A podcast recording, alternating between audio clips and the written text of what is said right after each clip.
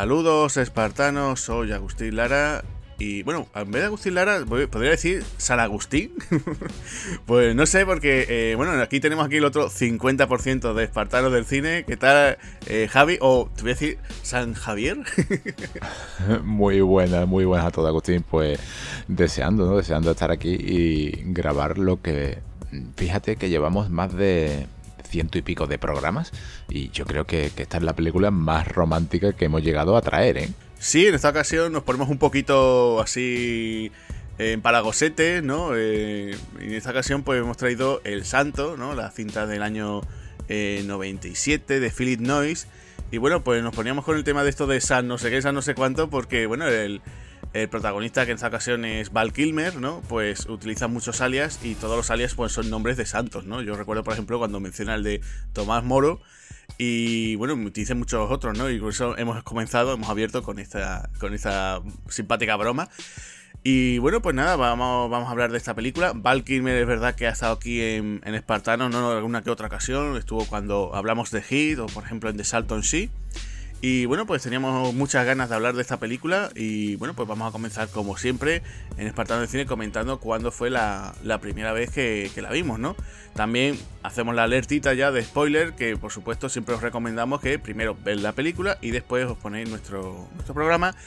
Así que bueno, pues nada, una vez todo, todo listo y avisado, pues vamos a comenzar con, aquí con nuestro podcast de El Santo. Bueno, Javi, pues como siempre, eh, ¿cuándo viste tú esta peli? Pues no la vi en el cine, aunque por esta época siempre he sido, y supongo que tú también, ¿no? Ya hemos hablado alguna que otra vez de, de Val hemos sido muy de, muy de Val y sobre todo en esta época. Y no la vi en el cine, ¿no? Pero cuando la vi en, casa, la vi en casa en televisión, ¿no? Pues quedé sorprendido porque me, gustó, me, atrapó. La vi que era muy dinámica y al mismo tiempo pues le metía ese toquecillo, ¿no? De, de peli romántica que quedó bastante interesante junto con, la aventura que tuvo. Y desde entonces pues se convirtió en una de estas que cada vez que hay un pase televisivo cae esté por donde esté, ¿no? Pero yo creo que es una película que, te atrapa, ¿no? El personaje de, de, de Val bueno, o mejor dicho, ¿no? En vez de... En vez de de su personaje, ¿no? El actor, ¿no? Tal como lo, tal como lo hace, ¿no? Te, te, atrapa. Y en este caso, Agustín, ¿cómo la descubriste tú? Pues mira, yo esta película recuerdo que en su momento le dieron bastante promoción. Eh, se, anunciaba mucho, recuerdo tener incluso en casa por ahí en colección algún tipo de, de, de pasquín o facímil de estos que te solían dar en los cines. Eh, tenía de estas cintas que en su momento pues tenía ganas de verla. Eh, no la vi en el cine, no me acuerdo por qué, no sé, porque más en esa época que, que iba uno al cine cada dos por tres. Y recuerdo que esta sí la alquilé, la llegué yo a alquilar y es cierto que en aquel momento cuando yo la vi, estamos como, como os digo, eh, finales de los años 90, ¿no? Ya un 97, 98. Pues yo, eh, claro, eh, personalmente en aquella época lo que yo quería eran tiros, explosiones, peleas a, mansalva. Y claro, pues después yo vi esta película. Recuerdo que también, recuerdo que fue, fue, recuerdo, la novia de un primo mío me dice, ay, pues esa película está muy bien y me ha gustado mucho. Y claro, ya me escamó a mí un poquito. Y claro, yo cuando la vi en ese momento, pues dije, bueno, se puede ver, pero claro, yo, yo quería otra cosa, ¿no? Yo quería más acción. Y desde entonces no la había visto y ahora para, hacer el programa, pues la, he vuelto a ver, pues tenía muchas ganas. Oye, qué sorpresa me he llevado porque me lo he pasado muy bien con esta película. Eh, tiene un ritmo así bastante curioso. Y no sé, yo es verdad que ya te digo, que con perspectiva, digo, entiendo que la película en aquel momento puede que no funcionase tanto, ¿no? Por el tema ese, ¿no? De que eh, también veníamos también que se había estrenado la primera entrega de Misión Imposible. Había otras películas, ¿no? Por ejemplo, eh, ese mismo año 97 eh, se estrena también con Air, ¿no? O sea, llegaban películas así bastante, bastante explosivas, ¿no? Y entonces, claro, veo que esta película tiraba por otros derroteros y claro, pues ahí estaba la cosa, ¿no? De que no, no, no, a lo mejor no funcionase tan bien. Pero ya os digo, lo he vuelto a ver y me ha sorprendido muy gratamente. Me lo he pasado muy bien con esta película. Y no sé, yo creo que es una, cinta muy recomendable. Y lástima que, bueno, en esa ocasión pues se quedase un poco en tierra de nadie, ¿no? Que ni, ni, ni fu ni fa, ¿no? Pero bueno, eh, yo lo que siempre eh, pregunto así un poquito, eh, ¿te hubiera gustado una, una secuela, Javi, de esta película? Bueno, en palabras del propio Val Kilmer, en una entrevista que le hicieron, de estas que se hacen, estas breves cortas entrevistas justamente después de, de, la premier, sí, ¿no? Él, él se quedó con, con, ganas de volver a meterse en el papel porque se lo pasó muy bien. No solamente se lo pasó él bien, ¿no? Sino que se lo pasó, pues, pues también la, la protagonista de la, de la película, porque sí, casi que es un 50% ¿no? de, de, papel protagonista aquí con, con, con la guapísima, ¿no? Eh, Elizabeth Chu. Y yo creo que, que sí, que me hubiese encantado una secuela, una trilogía, quizás a lo mejor con un poco más de acción, porque ya le, le sobraría lo que sería el tema romántico, ¿no? Pero en líneas generales yo creo que lo tenía todo para haber triunfado como, como secuela. Es más, fíjate tú que Val Kilmer apostó mucho, mucho, mucho por este papel, por el papel de Simon Templar, ¿no? Fíjate tú qué nombre más chulo. Eh, incluso denegando de hacer lo que era la siguiente continuación de, de, Batman Forever, ¿no? O sea, el, paso del guion por esta película. Y, y la verdad que, vamos, según sus palabras, él dijo que se que viendo lo que había hecho George Schumacher, ¿no? Que se, se alegró, ¿no? Bueno, yo en ese caso, sinceramente, eh, nosotros somos muy de Batman Forever, lo hemos dicho alguna que otra vez, seguramente la tragamos al, al, al podcast, ¿no? Pero la de eh, la siguiente de Joel Schumacher, ¿no? Batman y Robin, sí que ahí a Val Kilmer me lo vería yo un poquito sobrando. no, no es que sea eh, una película horrorosa, ¿no? Pero sí que tiene ese toque demasiado mm, infantil, ¿no? Para lo que habíamos visto anteriormente de, de, Batman. Entonces eso a lo mejor puede ser que lo que a Val Kilmer, pues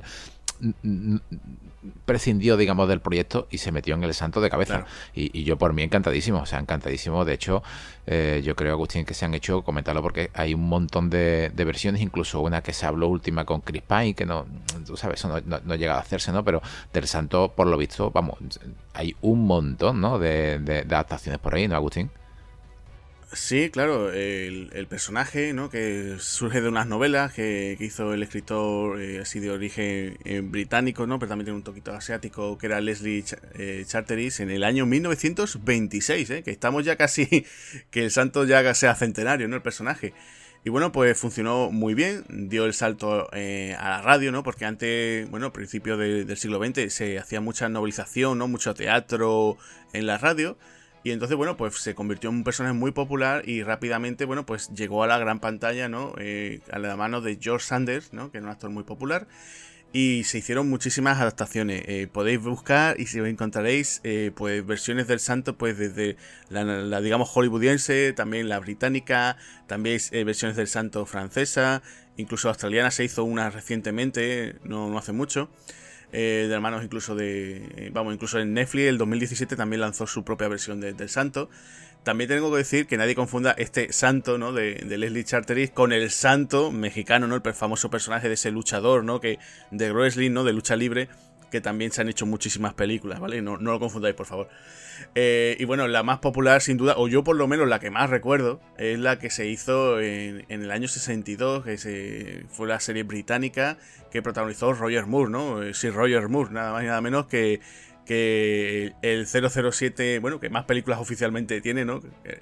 Y nada, pues Roger Moore, porque en esta serie fue, se convirtió muy popular y en España llegó, eh, como no, en el año 69, aquí como siempre llegamos tarde.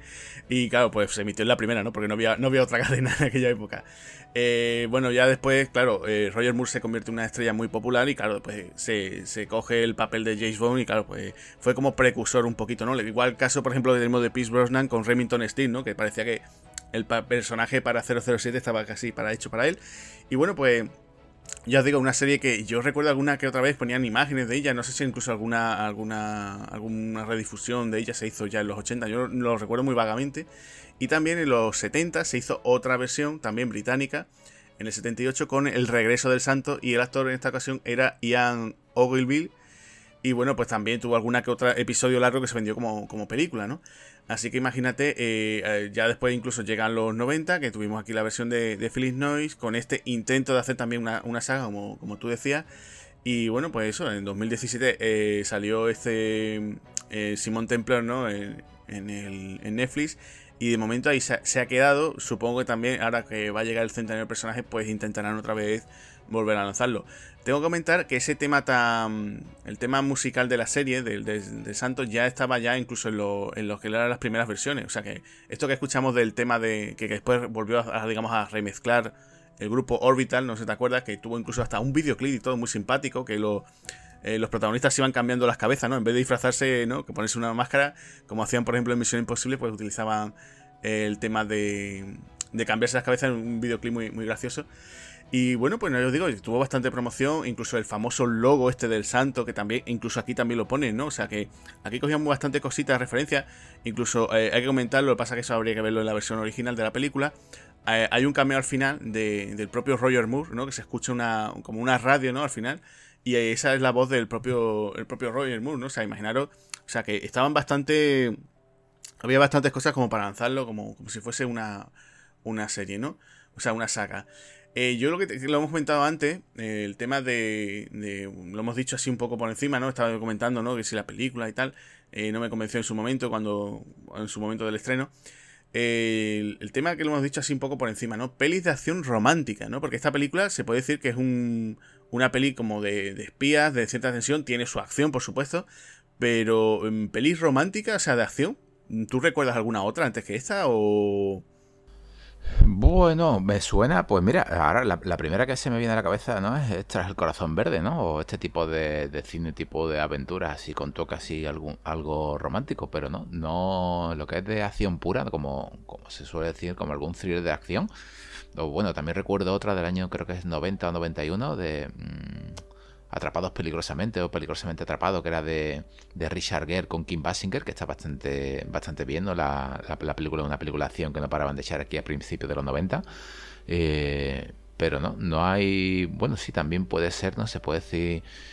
Mm, tal vez, a lo mejor con Alex Baldwin en la huida, ¿no? Con Kim Basinger, pero claro son, son thrillers con, alguna pequeña historia de amor, ¿no? Pero no en sí una película que gire en torno a, lo que es la parte romántica mezclada con acción, o, por lo menos con la aventura más pura, ¿no? Porque si, si nos ponemos así, pues también diríamos que Indiana Jones sería una película romántica, ¿no? Pero cuando no lo son, ¿no? Claro. Pero yo creo que que, en plan de, novela romántica, eh, verdaderamente eso no es lo que estaba en el guion. Aquí el Kilmer con, con Elizabeth Shue se reunieron y decidieron cambiarlo todo para, para darle este toque, digamos, más personal, ¿no? Más adaptado a, a, los tiempos. Y el resultado yo creo que fue que fue bien. O sea, así a bote pronto no eh, es complicado, ¿eh? Es, una cosa complicada porque es que incluso podíamos meter hasta la princesa prometida, ¿no? Por decir un poco de aventura y, y, algo de, amor, ¿no? Pero, pero tú, tú, lo piensas bien, película de acción, o sea, tú no te imaginas en su momento, uy, Stallone iba a hacer una película romántica pues con Julia Roberts, ¿no?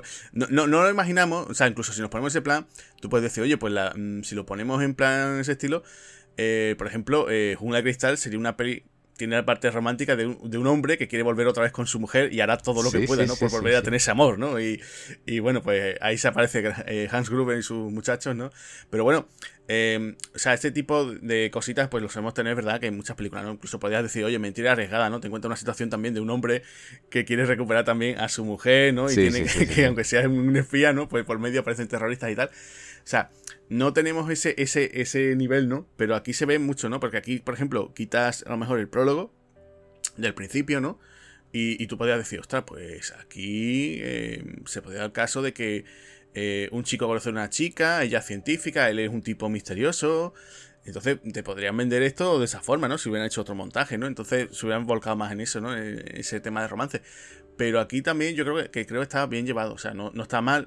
Les digo, creo que a lo mejor en aquella época no pegaba, o en los aquellos años 90, pero creo que jugaron bien más o menos con, el tema. Eh, yo tenía aquí otra, otra preguntita, eh, también relacionada con la película. ¿Tú crees que eh, Philip Noy estás aquí correcto o, hubieras puesto otro director? Eh, la pregunta trampa que me has hecho otro director, sinceramente, mm, no, lo que me dice mi corazón es decir, pues vamos a meter aquí a John Woo, a John McTiernan o, o alguno así, ¿no? o, a, o, a, Michael Bay. Eh, pero claro, estamos hablando de que es un cine de espías, ¿no? Entonces, pues lo que se suele decir, ¿no? Eh, cada uno a, lo suyo. Yo creo que lo hace bien. O sea, yo creo que, que Philip Noy lo hace bien. No hubiese cambiado el director porque eh, Philip Noy sí que en las escenas de acción yo considero que las hace bastante bien. Al mismo tiempo, el thriller lo, lo lleva muy bien, la intriga y el suspense. En cambio, otro, un director de acción puro eh, mm, imagínate, ¿no? Cameron metido en un proyecto de este tipo, la parte de, escenas de románticos de amor a lo mejor se lo hubiera cargado, hubiese llegado a hacer algo eh, tipo como Mentiras Regadas, que no está mal, evidentemente es un peliculón, ¿no? Es una obra de arte del género de acción, pero claro, el toque de, de, comedia a lo mejor se lo hubiera metido. Que esto también tiene su comedia, ¿eh? que tiene su parte de, de comedia bastante, tiene mucha comedia. Además, Val Kilmer viene de comedia, o sea que Sí, sí, sí, es que también es eso. Sí, sí, es que nunca, nunca recordamos que, hombre, que, sus primeras películas, pues, todo se cree, ¿no? o sea, que, el tío sabía, dominaba la comedia, por lo menos lo, hacía bastante bien. Sí, pero es que date cuenta que Phil Noyce, si, si, vemos su trayectoria, Furia Ciega, no es que sea un thriller, evidentemente no lo es, ¿no? Pero fíjate tú con lo que contó aquí que salía hasta Terry Quinn, ¿no? O sea, que salía Nick Casabete y que salía un montón de, de, personas por aquí famosas y yo creo que es una película que también que muy, muy digamos, muy de serie B, ¿no? Y sería buena traerla al programa y luego ya pasó directamente, ¿no? De, digamos, de su... Eh, ah, bueno, anteriormente había hecho Calma Total, que es otro thriller también buenísimo, ¿no? Con, con San Neil, ¿no? Hay de... Y con, sí, sí, con Billy Zane, Nicole Kidman mm, brutal allí, está ella espectacular. Y la verdad que sí, que no, que un tipo que, que fíjate, ¿no? Desde que él empezó, ¿no? En el 77 con Back Rose, que no, no la he visto, esa no la he visto de su debut, pero después, fíjate, en esos años 90, o sea, como tú decías, ¿no? Calma Total, Furia Ciega en el 89, esas dos películas, y a partir de ahí, Juego de Patriotas, ¿no? Ya se mete en la saga de Jack Ryan con Harrison Ford, eh, acosada, que yo no la recuerdo, me recuerdo que fue como un boom, ¿no? Después de, de Distinto Básico, que a Sharon Stone la querían poner en todo thriller erótico. Sí, decía, fíjate tú que la vendían, acosada, la vendían como que los orgasmos que tenía, que había tenido Sharon Stone, que fueron reales, ¿no? Cuando hay ahí en esa, en esa escena de sexo con, con William Baldwin. O sea, imagínate tú cómo intentaron hasta vender esta película, ¿eh? Claro, sí, hombre, te vuelvo a decir, ¿no? Eh, intentar aprovecharse un poquito de ese eh, boom que tuvo, ¿no? El gran éxito de Distinto Básico, pues a Sharon Stone eh, había que ponerla con, todo tipo de, películas, con siempre con algo sexy, ¿no? Vamos a decir, ¿no? Relación así. Eh, de hecho, acuérdate también tiene el especialista, ¿no? Que el especialista también, ella estaba para qué? Pues para la escena de cama con, con Stallone prácticamente, ¿no? O sea, no, no, querían, no querían a ella para, para otra cosa en aquel momento, ¿no? Se quería ya lucir y después, de hecho, acuérdate que por esta época también dice ella, dice, mira, basta ya de hacer tanto películas y pseudoeróticas y lo siguiente que hago es Rápida Inmortal con San Raimi, ¿no? O sea, que cambia totalmente, ¿no? Aunque es verdad que también hay alguna escenita por ahí con, con Russell, creo que tiene ella. Pero quería ya variar un poquito de decir, oye, que yo, no soy aquí simplemente la sex symbol del momento. Y bueno, pues teníamos, como decía, esa, esa cosada que quería aprovecharse un poquito de, esa vertiente, ¿no? Después vuelvo otra vez a Peligro Inminente, que yo creo que es la película que más veces habré visto de la carrera de Felix Noy. Me encanta esta película. Sé que mucha gente a lo mejor le echa un poquito para atrás porque no es una película de acción per se, sino que más un thriller de espías, pero tiene momentos muy logrados y además tenemos ahí a Harrison Ford, está también Willem Dafoe, eh, Joaquín de Almeida también. Me parece una película muy, muy buena, incluso en el guion estaba participando John Milius y, creo que fue también un buen éxito, vamos, otra buena adaptación de las novelas de Tom Clancy. Y bueno, pues después llegaba este santo, ¿no? Que fue en el 97. Y después, si revisa uno la carrera de, de Philip Noy, bueno, pues tiene el coleccionista de huesos, el americano en pasión, una cinta que tuvo muy buenas críticas. Y ahora, en el 2010, llega, yo creo que el de las películas que siempre se le ha criticado mucho, ¿no? Que fue Salto, ¿no? Sí, yo creo que sí, se, le criticó mucho, pero sinceramente la película está muy bien. O sea, no, se puede decir que sea una copia de, del Santo, ¿no? Pero sí que tiene este, otra vez volvemos al cine de espías, ¿no? Al cine de, de las doble entidades, ¿no? De los dobles agentes y yo creo que el reparto que tiene está muy bien. Las escenas de acción que de Angelina Jolie están bastante bien. Y sí, se le, se le criticó, pero hay por ahí una versión extendida que, tampoco está mal. O sea, yo, yo creo que es una película que cumple, ¿no? Mm, sinceramente. O sea, la, la, protagonista mm, viniendo de donde venía, ¿no? De Tomb Raider y de este tipo de, películas de acción. Incluso Wanted, ¿no? Que más o menos de esta, de esta época. Pues a, en un papel como este, yo creo que tiene unas escenas muy buenas. Incluso eh, recuerdo las escenas del puente donde ella se va metiendo golpes contra los coches y, y, lo, y, duele. Sí que se puede, ¿no? Lo único que se le puede comparar, ¿no? O echarle un poco en cara que podría haber sido un poco no copia de lo que era el, Jason Bourne, ¿no? Porque se supone, o se supone, o dicen, dicen que yo no estoy de acuerdo del todo. En parte sí, que la saga de Jason Bourne en el 99 hizo, bueno, la primera no en el 2000, ¿no? Hizo una especie de, de cambio a la, a la hora de dirigir de un toque más dinámico. Mm, yo te diría a ti que por una parte sí, ¿no? Pero, pero, por otra parte también pasó a, a, tener una especie de cámara demasiado movida, también mm, más mm, ya lo dinámico, por ejemplo, que del cine de Tony Scott, ¿no? Aquí incluso en su secuela Gringas pasó a tener un sin filtro de movimiento, o sea, un filtro de desenfoque total, donde hay escenas que no te hace falta tener tanta tensión como para mover el objetivo. Es una saga que yo la tengo, la tengo original, me encanta Pero siempre diré lo mismo, en una escena de tensión no te hace falta simplemente en una conversación ponerte una banda sonora elevada y una cámara mm, sin parar de moverte, porque eso lo que te está haciendo es sacarte totalmente de la película. En las escenas de acción, pues mira, pues vale, ¿no? Y, entonces, pues siempre, ¿no? Se había dicho que, esto era como un punto de, inflexión al cambio del género de acción de ahora, y Salpo se llevó todas las papeletas de, de pecar como de copia, ¿no? Sí, hombre, yo también lo que pasa que es que eh, tiene una serie de giros inverosímiles. El guion es de Kurt Wilmer, que es bastante temible, ¿no? Que siempre tenemos a este guionista, director. Uf, ¿usted tiene alguna película? Claro, tenemos desde cosas como Equilibrium, que tiene muy buena fama, ¿no? que una película también podríamos traer aquí un día, a cosas muy locas como Ultraviolet, y bueno, a, a día de hoy sigue Kurt Wilmer trabajando como guionista, de hecho le temo un poco porque una de las próximas pelis de, Jason Statham eh, la escribe él y, veremos, a ver, mi, miedo lo tengo un poquito, ¿no? Así que bueno. Agustín, tiene un, perdón que te interrumpa, tiene un peliculón que supongo que la habrás visto, de, de, de, Keanu Reeves cuando estaba, entre comillas, desaparecido, ¿no? Después de la última interpretación en, Matrix a principios de los 2000. Eh, donde la dirige David Ayer, ¿no? Y él la, escribe que es dueño de la calle en la primera, porque la segunda es de, es de Ray Liotta, ¿no? Y, aquí la verdad que para ser un thriller también sale, vamos, sale Chris Evans y todo, recuerdo por ahí, de, compañero suyo espontáneo. Y es un pedazo de, un pedazo de final, ¿eh? Esta, esta película, ¿eh? Sí, sí, eh, es un thriller bastante interesante. También un thriller que por el reparto y por todo lo que hay también podríamos traer aquí perfectamente porque tiene mucha gente que podemos hablar otro día. Y bueno, ya si quieres para terminar con, con Phyllis Noise, eh, tiene a día de hoy, o sea, tiene ya, eh, porque es del año 1950, esta nació en Australia, eh, ya tiene 73 años o los va a cumplir y tiene un proyecto nuevo que se llama Fast Charlie. Y bueno, pues a ver qué, qué nos sale con esta película. Así que bueno, yo creo que es un tipo que que sin duda, pues como suelo decir, ¿no? De, eso, de esos eh, artesanos, ¿no? Que, bueno, que con el tiempo pues se ha ido adaptando y yo creo que ha dado, ha dado buenas películas, buenos entretenimientos. Y ya que antes mencionábamos el caso de Kurt Wilmer, ¿no? Eh, aquí también estamos viendo dos guionistas bastante, bastante curiosos, ¿no? Tenemos a, a Strick y a Jonathan Hesley. El primero para mí no es tan, tan conocido, pero es cierto que tiene también trabajos muy interesantes, como por ejemplo Aracnofobia, el Cabo del Miedo, Análisis Final, participó también en la secuela de, Batman, ¿no? Del 89, ¿no? En Batman Return también participó.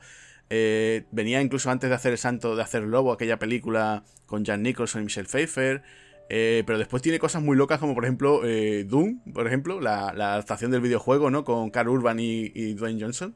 Y ahora últimamente, pues eh, hizo, también participó en el remake de Pesadilla en Elm Street, que no sé si tú lo has visto, con, con Jack Hurley, ¿no? Haciendo de Freddy Krueger. Y lo último es El hombre en el castillo, ¿no? La, esa serie que, es la adaptación de una novela de Stephen King. Y, en fin, no se puede decir que tenga una mala carrera, ¿no? Que, o sea, no es, wow, qué, titulazos, ¿no? Pero tiene alguna que otra cosa interesante. Pero a mí el que me interesa es, es el otro, ¿no? Jonathan Hesley, que este tipo mm, tiene un carrerón bastante más, parecido ¿no? a, nuestro gusto un poco. Y un tipo que viene desde hacer pues las crónicas del joven Indiana Jones, ¿no? que yo una serie que me vi muchísimo, que participó en cinco episodios. Eh, tenía, por ejemplo, Jumanji, nada más y nada menos. Eh, un lugar lejano, El Santo. Después de esta de hacer El Santo, escribe también el guion de Armageddon. Eh, se mete después como director, ¿no? Que debuta como director con el Punisher de Thomas Jane, ¿no? En el 2004. Eh, escribe también una película también de las más locas así de, de Nicolas Cage como es Next, ¿no? Que también... Y ya después, bueno, pues también ha estado por ahí un poquito, en, eh, por ejemplo, en Bienvenidos a la Jungla, Matar al Irlandés con, con Ray Stevenson. Y lo último que tiene como director y guionista es esta de Ice Road con, con eh, Liam Neeson, ¿no? Que yo creo que es de las películas, digamos así, que se sale un poquito de lo habitual que está haciendo Liam Neeson últimamente dentro del género de la acción. O sea, yo creo que es un tipo cuanto menos curioso, ¿no? La carrera de, este, este, guionista, ¿no? Sí, eh, yo voy a dar un voto a, favor, ¿no? De, sería el año 2004, 2003 aproximadamente, cuando tú y yo todavía creo que estaríamos con el Messenger, ¿no? en esa época. Y, recuerdo que nos pasamos lo que era el teaser, por esa época había muy pocos teasers, ¿no? casi que, YouTube era un, desconocido. Mm, sobre un rubito que salía ahí bastante canijito todavía, ¿no? En una escena con una banda sonora así tipo de rock, como un poquito toque electrónico, donde había una mesa llena de armas, ¿no? Y al final aparecía The Punisher, ¿no? Y aparecía Thomas Jane todavía rubio, sin teñir, ¿no? Que, no tenía la musculatura de, de Deep Blue Sea. Pero decíamos, bueno, ¿y, ¿y esto qué es lo que, ¿no? Y recuerdo que cuando vimos la película no era del todo lo que se esperaba, ¿no? Pero tampoco estaba tan mal, ¿no? O sea, es como un quiero pero no puedo. Yo creo que Thomas Jane fue un pedazo de, de Punisher desaprovechado totalmente por, lo siento mucho, pero aquí John Travolta mm, se le dio demasiado, ¿no? Digamos, protagonismo en, en la, película, ¿no? O sea, a Howard Shane se le dio demasiado, demasiada importancia en el filme, porque eh, no está mal, ¿no? ¿no? está mal. O sea, eh, aquí Thomas Jane, yo creo que se marca un buen papel, ¿no? La película es muy animada, parece un western, de hecho tiene un comienzo totalmente explosivo, pero la parte de, John Travolta, no sé, bueno, en esta época estaba casi, ¿no? Eh, otra vez para caer en el, en el olvido, ¿no? Cinematográfico este hombre después del rescate ¿no? que le hizo Tarantino y, yo creo que aquí sobró de hecho en algunos carteles promocionales la mitad de la cara de la mitad de la carátula era Thomas Jane y la otra mitad era John Travolta ¿no? sí John Travolta eso es sí pues, pues sí, podríamos hablar también. Tendríamos que tenemos ahí pendiente nuestro especial del Punisher, así que lo vamos a dar de momento aparcado. Yo lo único comentar que, que bueno, ahora, hablar un poquito de cómo se gestó todo el, proyecto de, este santo, ¿no? Vamos a centrar en el santo. Eh, Hensley, eh, por lo visto, hizo un borrador de, de, su propio. O sea, de la película. Por lo visto dice que hay un especialista, no sé si tú lo sabes, eh, todos los años hay una lista que se hace de los guiones que nunca se llegan a producir. Y entonces dicen, estos son los mejores guiones que no se han producido este año. Y uno de ellos era la versión del santo que hizo, que hizo el propio Hensley, ¿no? Y entonces, por lo visto, dice que tenía mucha más acción. Que el personaje incluso de Simon Templar lo, lo aparece más como un mercenario, más que un ladrón. Y entonces, bueno, pues era contratado por este magnate ruso que tenemos aquí, este villano y tenía que conseguir el secreto de la fusión fría de un científico estadounidense muy excéntrico. No, era una chica, como es el personaje aquí de Elizabeth Shue, sino que era un, era, un hombre. Y bueno, pues por lo visto tenía muchísima acción, tenían que ir pues por diferentes ciudades como desde Washington, Nueva York, San Petersburgo, en Moscú. Incluso había una escena muy loca que este científico tenía que hacer para paracaidismo mientras estaba atado a una silla de ruedas. El, avión aterrizaba también, ese avión que estaba donde estaba saltaba este doctor, aterrizaba en la misma Plaza Roja allí en Moscú. O sea, tenía muchísima acción, eh, tenía que ser algo muy espectacular. Pero claro, pues dijeron, oye, pues vamos a cortar aquí, vamos a partir de aquí. Se hicieron una serie de reescrituras, ¿no? Y bueno, ya terminando, hemos presentado al director, al guionista. Si quieres, hablamos un poquito del reparto, ¿no? Porque yo creo que a Val Kilmer en realidad no hace falta presentaciones. Yo, yo creo que aquí estaba en su mejor momento, ¿no? El momento más estrella. Tú decías que venía el de Batman Forever. Y ya, como te digo, terminó muy harto él de, de Joel Schumacher. Joel Schumacher también terminó muy harto de Val Kilmer. Y bueno, entonces eh, se vino esta película, eh, un proyecto, digamos, entre comillas, más personal dentro del CABE. Mm, es lo que tú también, tú y yo hablamos antes fuera de micro. Él eh, estaba muy intensito. También la época esta que también se puso también a darle un poquito más a la botella, ¿no? Porque comentamos los problemas que él tuvo con el, con el alcohol. entonces los productores viendo que Kilmer estaba muy estrellita, en plan, porque incluso había cierto, salió por ahí incluso algunos rumores de la prensa diciendo que Val Kilmer estaba muy en plan muy divo, que incluso se había peleado con más de uno miembro del reparto o incluso del equipo. Eh, incluso dicen, dicen, que esa famosa esa, eh, esa anécdota, incluso yo la he escuchado también eh, cuando hizo la isla del Doctor Mogo. O sea, que yo no sé si eso era algo, algo repetitivo dentro de él. Que dice que alguien había cogido un cigarrillo, alguien del reparto, y le había quemado con el cigarrillo. No sé si sería verdad o no.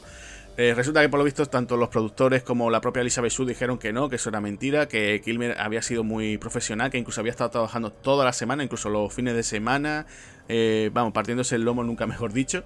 Y entonces, bueno, por lo que yo también había comentado que, como él estaba tan, digamos, eh, tan divo, tan preguntando tantas cosas, pues dijeron, mira, vamos a encargar, que se encargue de una cosa, que en este caso va a ser los disfraces del propio Simon Templar, ¿no? Que yo lo que te quería también que preguntar ya que no, no, creo que hace falta ¿no? hablar un poquito de, la carrera de Val porque ya hemos hablado de él en otras ocasiones. Eh, ¿Qué te parecen a ti los disfraces que tiene aquí él? Porque hay alguno que otro que en su momento yo recuerdo que la gente lo, como que le criticaba un poco, ¿no? O sea, ¿hasta qué punto tú ves creíble decir, oye, pues este hombre eh, desaparece o se hace pasar por cualquier otra persona, Porque aquí hay un momento que incluso se disfraza del malo, ¿no? O sea que volvemos otra vez a antes, ¿no? En el año 96 está en Misión Imposible, que ya Tom Cruise utiliza esas máscaras para disfrazarse. ¿Qué te parece aquí las caracterizaciones del propio Val? Bueno, las caracterizaciones en general no es que tengan un nivel como el de Misión Imposible, no, no, no son demasiado, por decirlo de alguna manera, de, de, emplaste, no son demasiado de plástico por dentro, ¿no? No, no, no tienen ese, ese nivel, pero para, para, para ser lo que él hace, ¿no? Que, al fin y al cabo está disfrazándose al estilo amateur, ¿no? Como si, como si tú y yo nos pusiésemos algo rápido y, y, breve, ¿no? Así conciso para un momento oportuno. Yo creo que están bastante, bastante bien, ¿no? De hecho, cuando mm, cuando hay, hay, dos personajes, ¿no? Bueno, hay, hay, dos personajes que él está haciendo, ¿no? Cuando, cuando él va con el, con, con digamos, este suite que lleva Mm, para térmico, ¿no? Va con esas gafas térmicas con, para robar, ¿no? Ese microchip. Eh, eh, eso es muy, muy de entre superhéroe y villano, ¿eh? Esa, está muy bien, sí, sí. sí esa parte, por ejemplo, me recordó bastante a juegos como el Safe on Filter o, Metal Gear, ¿no? O sea, me, parecía ahí Solid Snake, ¿no? Ahí infiltrándose. Eh, me, faltó, por ejemplo, en esa escena sí que me faltó un poco más de, infiltración, ¿no? Pero en general está muy bien. Y, y ese disfraz, ¿no? Cuando él se quita, cuando él se quita la, lo que es la la, máscara, ¿no? Pues eh, me parece, va el disfrazado, lleva otro disfraz, ¿no? Y va con esas canes, con ese bigote, pues en esa escena me recuerda a Vigo Mortensen, ¿no? O sea, es casi, es casi igual. Y perdona, Javi, que te haga el inciso. Eh, en esa recuerdo que eso me recordaba a Vigo Mortensen, pero es que hay un momento que cuando él intenta seducirla a ella, ¿Sí? no te, hay momentos que los recogen a él, ciertos planos que va con la melena larga. ¿No te recordó a Brad Pitt? Por supuesto que sí, eso te lo iba a decir. Sí, sí, sí. Que, sí. que digo, yo me quedé así un poco diciendo, bueno, pero. Mm, o sea, Val Kilmer ya lo hemos visto con el pelo largo en otras ocasiones, incluso eh, recuerdo, el momento, no sé si te acuerdas, cuando hay otro de los personajes cuando va a quedar con el, con el villano, ¿no? Para que le hagan el encargo, va con la melena larga así, pero con, su pelo, con el pelo negro.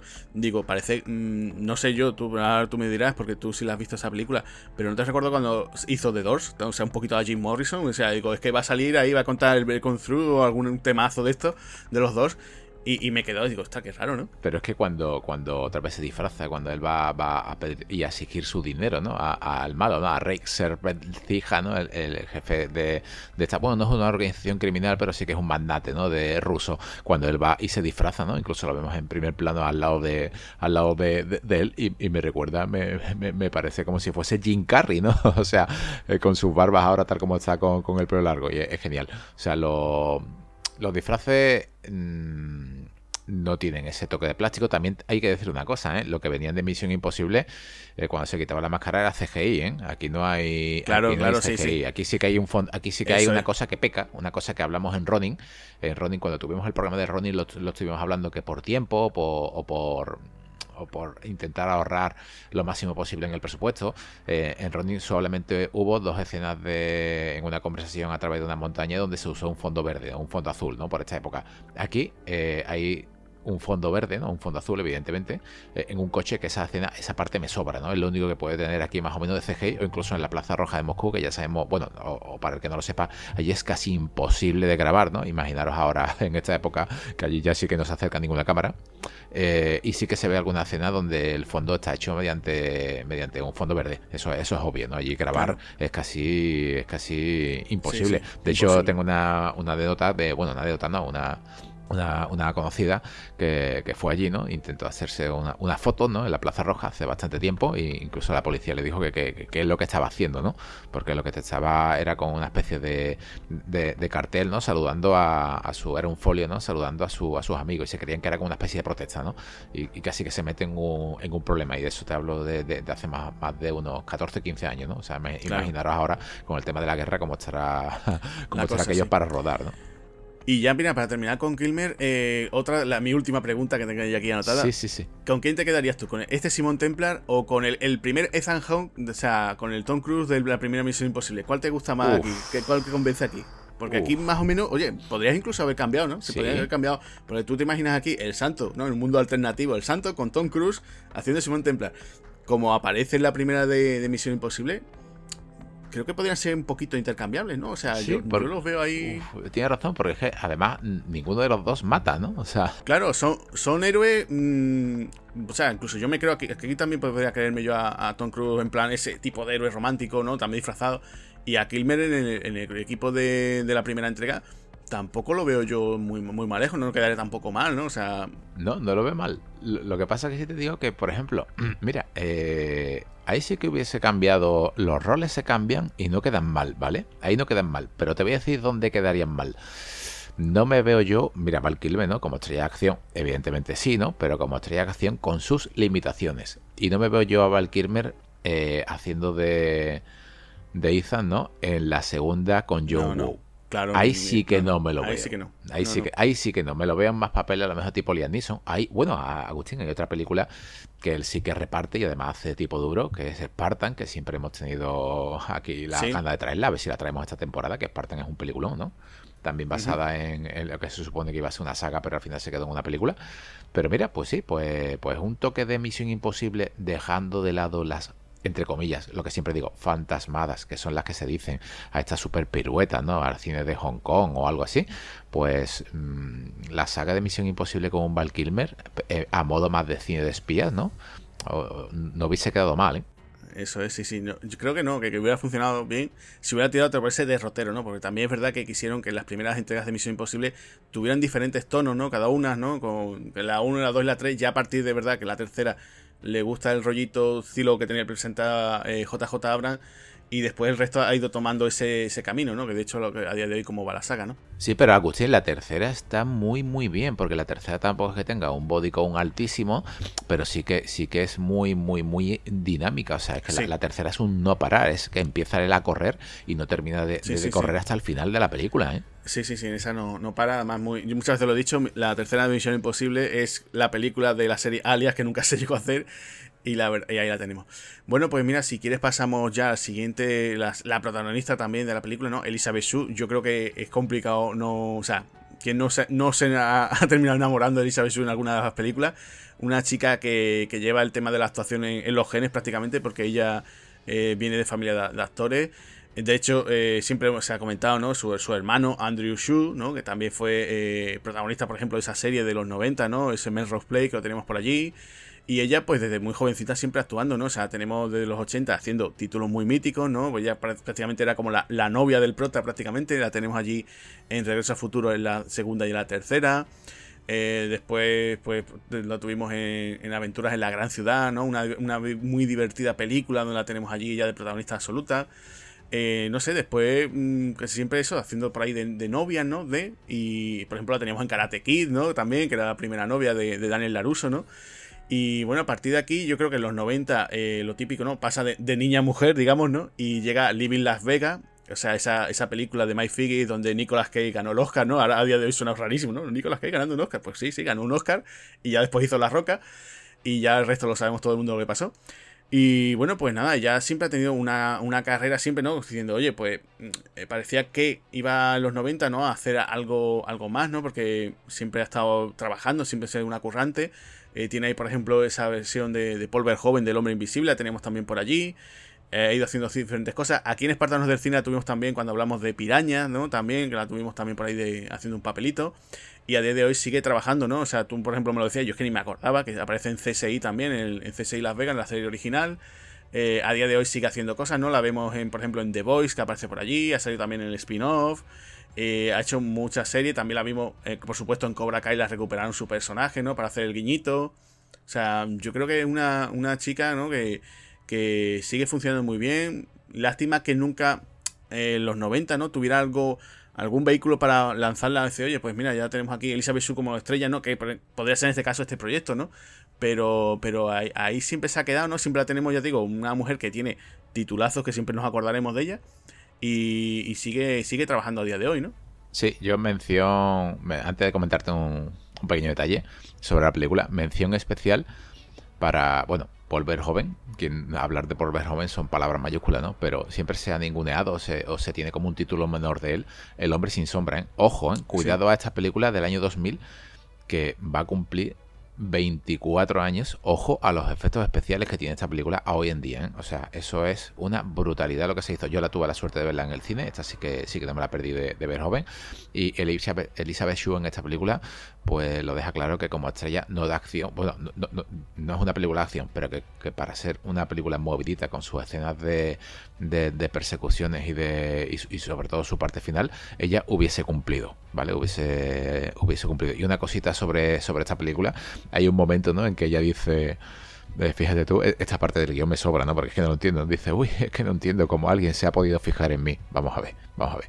¿Cómo no se va a fijar alguien en ti, no? Si es que eres Elizabeth Shue. O sea, que es, totalmente absurdo. No, me estás hablando de que eres un callo, ni que eres horrenda. No, sé. Mucho menos, eh, tú dices, madre mía, ¿cómo se va? Si es que se fijarían en ti todo el mundo, ¿no? Es, muy gracioso el momento cuando se cruza ella con, con Val Kilmer una de las primeras veces, ¿no? Que él va como ese tipo que parece parece una especie como de versión. Bueno, la versión que yo creo que imagino, digo, a lo mejor se inspiró en Steve Urkel o algo así, ¿no? Con esas gafas, con, cuatro pelitos, eh, con los dientes, ¿eh? que fashion, ¿no? Le faltó decir, he sido yo, hola, hola, grandullona, ¿no? Faltó algo así. Eh, sí, ahí, de, las veces que yo digo, uy, aquí el disfraz de Valkyrie me canta un poquito, pero, pero yo creo que sí, hombre. O sea, te imagínate, estábamos comentando que, que el proyecto en principio iba a ser un, su personaje, un hombre, que no iba a tener todas estas vertientes románticas. Eh, entonces yo creo que, que, hicieron bastantes cosas, ¿no? O sea, incluso eh, dices tú, no, aquí, ay, que se ve poquita cosa ya, no, no. Hay un momento incluso ella se queda sin ropa interior porque lo sigue el guion, ¿no? Hay un momento en el que a él lo están, lo están persiguiendo en Moscú, se mete en el río, el tipo está helado y necesitan calor, ¿no? Entonces, qué mejor que se llegue a quitar la ropa pues para darle su calor corporal, ¿no? Y vemos que ella, ella vamos, ya a Elizabeth Shue la hemos visto eh, anteriormente. Y, por ejemplo, hay remito, ¿no? en Las Vegas, ¿no? Que tenía que hacer de prostituta. Y se, es una mujer muy, muy atractiva y muy guapa. Y aquí aparece muy natural. Y, yo creo que, que, pega perfectamente, ¿no? O sea, no lo desentona, ¿no? O sea, podría haber cogido un. Eh, alguien me oye, pues es que no, no, no hay. Yo incluso les veo química, ¿no? O sea, los momentitos estos que él está contándole la poesía, cómo quedan, cuando están tomando el vino ya según, no, no, lo he visto en versión original, pero yo creo que lo, lo veo bastante bien, ¿no? De hecho, de hecho incluso, eh, una cosa que te iba a comentar de, de propio Valkyrie, la poesía esta que dice que cuando hace el del Tomás Moro, ¿no? Que va a ese pelo largo, eh, la escribió el propio Valkyrie, ¿no? O sea, te vuelvo a insistir, ¿no? O sea, los productores dijeron, oye, que si se pone pesado, mándale, mándale deberes a Valkyrie para que se entretenga con los personajes, porque también eh, para crearlo y todo ese tipo de cosas. O sea, que yo creo que que bastante, bastante bien, ¿no? Y yo creo que eso queda bien. Se me hace un poquito raro, ¿no? El momento este cuando tiene el coqueteo, que él se va, ¿no? Él se va como, ay, que me están siguiendo o algo, ¿no? Y se va y rompe la botella, ¿no? Y se hace un corte, ¿no? Como diciendo, bueno, pero ¿qué pasa aquí, no? O sea, ¿Qué ha pasado? Estoy, estaba llorando, me he caído, claro, me he hecho sangre. Claro, eh, ah. yo por eso te digo, en aquella época mm, resultaría un poco chocante, ¿no? A día de hoy tú lo ves normal, un tipo así más sensible, ¿no? Pero claro, tú diciendo, que, que tu acción de la película el tío para seducir a la chica, ¿no? Porque después en realidad se hace con la fórmula de una forma muy tonta, ¿no? Porque ella además lleva la fórmula en papelitos, ¿no? En vez de posi. Como las abuelas, igual que las abuelas. Exacto, y lo, y lo guarda en el sujetador, ¿no? O sea, es que es muy gracioso porque dices tú, bueno, pues para esto no hay que hacer una super misión, oh, ¿sabes? Esto que le mandan aquí, porque no hemos comentado tampoco, no, o sea, aquí eh, la película que está muy bien, que te comentan el origen del santo, que eso por ejemplo en la serie de, de Simon Templa de Roger Moore no te lo comentaban, ¿no? Ves que es un niño huérfano, que estaba en un orfanato que le llevaban unos curas que eran muy estrictos, ¿no? Además te, lo plantean allí. Él se escapa, pues se dice que, él es Simón el Mago, ¿no? Por los libros estos de fantasía que él leía. Y a partir de aquí, pues él lo que se dedica, pues simplemente va simplemente adoptando una serie de, de roles, va robando por el mundo y bueno, él lo que quiere es retirarse, ¿no? Él simplemente un golpe más, ¿no? Y ya llegó a no sé qué cantidad, un poco como en Asesinos, ¿no? La de Stallone con Antonio Bandera llego mi último golpe y ya me retiro, ¿no? Y este último golpe es al mismo tipo que él acaba de robar en, la, en el comienzo de la, de la película, ¿no? Cuando se disfraza, que le roba a este magnate ruso. Y le dice, bueno, pues mira, eh, le estoy pidiendo el tema de fusión fría, porque además este magnate pues se dedica al tema de la energía y además lo que quiere es hacerse como el presidente de, de Rusia, ¿no? O sea, él va a presentar lo de la fusión fría, se la va a regalar al pueblo ruso. Además, es una época de que hay una, una gran helada, ¿no? La gente está pasando mal, no hay no hay combustible y entonces pues la gente eh, en sus casas se está muriendo de frío y dice, bueno, pues presento esto, la gente tiene su calefacción, yo llego aquí como el salvador de Rusia y lanzo, ¿no? Me, hago con me hago modo del país prácticamente, ¿no? Esa es, digamos, el, el plot del malo, ¿no? y entonces, bueno, pues para hacerse con la fusión fría existe esta chica, ¿no? Esta, esta chica, el personaje de, de Elizabeth Shue, y entonces, claro, pues le tienen que robar la fusión fría, claro, como tú dices, ¿no? Ella lo lleva como en papelitos, ¿no? O sea, es bastante curioso. Y entonces, pues, claro, eh, Val se pone ese modo, ¿no? Ese Tomás Moro, como te decía, que se, parece, me recordaba un poco a, Brad Pitt aquí. Y, y, bueno, pues la seduce con esto, todo esto, ¿no? Ese acento francés y toda esa poesía y todas estas cosas, ¿no? El tema de vino, ¿no? Comen vino, toman vino, quesos y tal. Y él rápidamente le, se hace con la, con la, la fusión, ¿no? Y ya a partir de aquí es cuando empieza ya las persecuciones, ¿no? Y qué es lo que ocurre por aquí, ¿no? Y, yo creo que eso está, muy bien llevado, ¿no? Lo vi con, mucho ritmo, ¿no? La película, ¿no? Sí, sí, sí, está, está, está bastante, bastante bien porque es que nada más que empieza es un, es un no parar y va... ¿Sabes lo que pasa? Que yo creo que aquí el, el triunfo que tiene es que está mezclando dos géneros, pero los mezcla a la par. Es como cuando hizo Jake Cameron Aliens, ¿no? La segunda, que mezcló, mezcló lo que era perfectamente terror, acción y ciencia ficción. Y yo creo que aquí te mezcla la dosis justa de escena romántica con la dosis justa de, de, aventura. Incluso te las intercala, ¿no? O sea, te intercala lo que él, a él lo están persiguiendo por un lado, pero al mismo tiempo está intentando seducir a la chica. Eh, por otro lado, él se queda congelado, ella se desnuda y aprovecha para ponerse encima de él para darle calor. O sea, está, está, ¿no? está intercalando lo que son varios géneros y yo creo que, por eso la película no funciona, funciona perfectamente. Hay un, hay un detalle, ¿no? Ahora, ahora que, que me he acordado, ¿no? Que el malo, ¿no? Este, este actor de, un nombre muy complicado de, pronunciar, ¿no? Sí, es verdad, que quería comentarlo un poquito. Bueno, que el villano, que además este hombre en aquella época también se, se, hartó de trabajar, ¿no? Y es Rade eh, Cervecilla, que, bueno, si, lo digo así muy rápido suena a Rade Cervecilla, ¿no? pero, pero cualquiera se acordará de él, sobre todo en su papel de Snatch, ¿no? En Cerdos y Diamantes, que, que era el, navaja, ¿no? Que era ese tipo que parecía que nunca moría. Y, y, además un tipo que siempre igual, ¿no? Con su barba y con su melena. Y te lo encuentras en todas las películas que tú quieras, ¿no? O sea, desde esta, incluso en, la, en Misión Imposible 2 también tiene por ahí un papelito. Eso, eso era lo que te iba a decir. Es el, es el primero que sale en el hospital, ¿verdad? El del avión, ¿no? Sí, sí, sí, sí, es eso. Claro, claro, claro. Y entonces, pues, tú ves este actor que, que, además hace muy bien. O sea, yo creo que tú lo ves y dices, este hombre de otra cosa no, pero de ruso queda estupendamente. O de Europa del Este, ¿no? queda el hombre muy bien. Y siempre hace como esos papeles así como turbios, ¿no? De tío que parece que ha estado en el KGB o en la mafia. Y, da muy bien el pego, ¿no? Yo siempre lo vemos casi siempre de villano, incluso lo vemos sobre todo en pelis de acción, pero también incluso hasta en comedia, lo he visto en alguna que otra, ¿no? Yo creo que en la de eh, esta de Eurotrip, ¿no? En la de Viaje de Pirados, de esta que hay por ahí, aparece también por allí también, o sea, de estos actores que siempre hacía falta, oye, que tenemos un villano así de este corte, pues llama a este hombre porque, porque funciona muy bien y aquí está, está muy bien. De hecho, de hecho eh, lo que también otra de las cosas que también me llama la atención es el momento este de cuando lo pillan en esta fiesta eh, y entra el propio eh, Simón Templar disfrazado también de él, ¿no? y, va a irme poniendo ahí como un acentito, así como de ruso, ¿no? Y, no, no, vamos, yo creo que funciona, funciona bastante bien. ¿no? Sí, también tenemos otra cara, otra cara, ¿no? Otra cara muy, muy conocida, ¿no? otro actor así inglés. Es, como si fuese como una especie de Mr. Bean, pero así calvete, ¿no? O sea, que es Alan Armstrong, que lo hemos visto en, muchas películas. Sobre todo recuerdo visto, haberla visto también en, el cine, en el Sleepy Hollow, que está bastante bien, incluso en la, en la momia sale, ¿no? Y, este actor está interpretando a uno de los, digamos, inspectores que se encargan a él de, perseguirle, que durante la serie eh, el personaje que interpreta tuvo hasta tres caras conocidas, ¿no? Tuvo tres caras, tres actores distintos. Eh, este actor no lo hace mal, sale, la verdad que sale muy, muy, muy, muy poco tiempo, ¿no? Y, pero pero pero lo, deberían haber sacado un poquito más en pantalla, ¿no? Porque date cuenta que para ser un, criminal no tan perseguido, tampoco te está explicando, ¿no? Es una cosa que, sí que le falta a la película, ¿no? Que tampoco te está explicando cuando, cuando ella va a la policía y conoce a este hombre, ¿no? No te, dice que sí, que, creemos que es todos estos a la vez, ¿no? Pero tampoco te dice eh, qué es lo que ha hecho, ¿no? Tampoco se sabe que es como un ladrón, pero claro, es que eh, ¿sabes lo que pasa? Que veo que, que, cuando tú estás viendo la película, toma ya de por sí el director y el guionista de que tienes que saber algo de la serie clásica antigua. Y ahí es donde me falla un poco el personaje de, este, digamos, inspector, ¿no? De, Deberían haberle dado por lo menos un poco más de, importancia a la hora de perseguirlo, porque no hubiese estado mal que, que él no solamente tuviese que haber huido de estos magnates rusos, ¿no? sino que también hubiese tenido que huir eh, de, los ingleses, ¿no? o de la propia Interpol, pero, pero no a, modo tan de comedia, ¿no? sino que se hubiese juntado a dos bandas. Le hubiese dado un plus también a la, a la película, porque el actor este no, no, lo hace mal, vamos. No, no, no, no, para nada, para nada. Si es que yo también, claro, una de las cosas que tampoco, eh, esto también leyendo, buscando información sobre la película, no sabía, es que la película tuvo una serie de filmaciones, se volvieron dos rondas, se volvieron a rodarlo dos veces porque se hicieron unos pases previos de la, de la película. La película tenía un tono mucho más oscuro. O sea, la película, eh, casi al, el último cuarto de la película, resulta que, eh, vamos a hacer aquí el gran spoiler, el personaje de Elizabeth Shue moría, era asesinada. Y entonces eh, la parte final era simplemente la venganza del santo para acabar con el, con el villano. Entonces todo tenía un tono mucho más oscuro.